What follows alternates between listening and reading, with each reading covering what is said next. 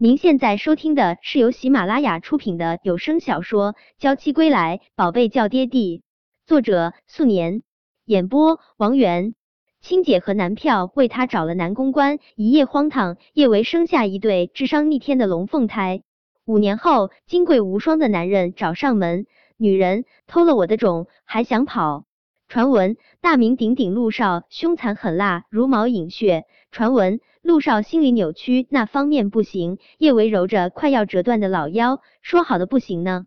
那个凶猛如兽的男人是什么鬼？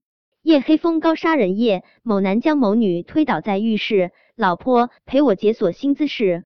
某女扶腰义正言辞：陆先生，我们已经离婚了，我要告你骚扰前妻。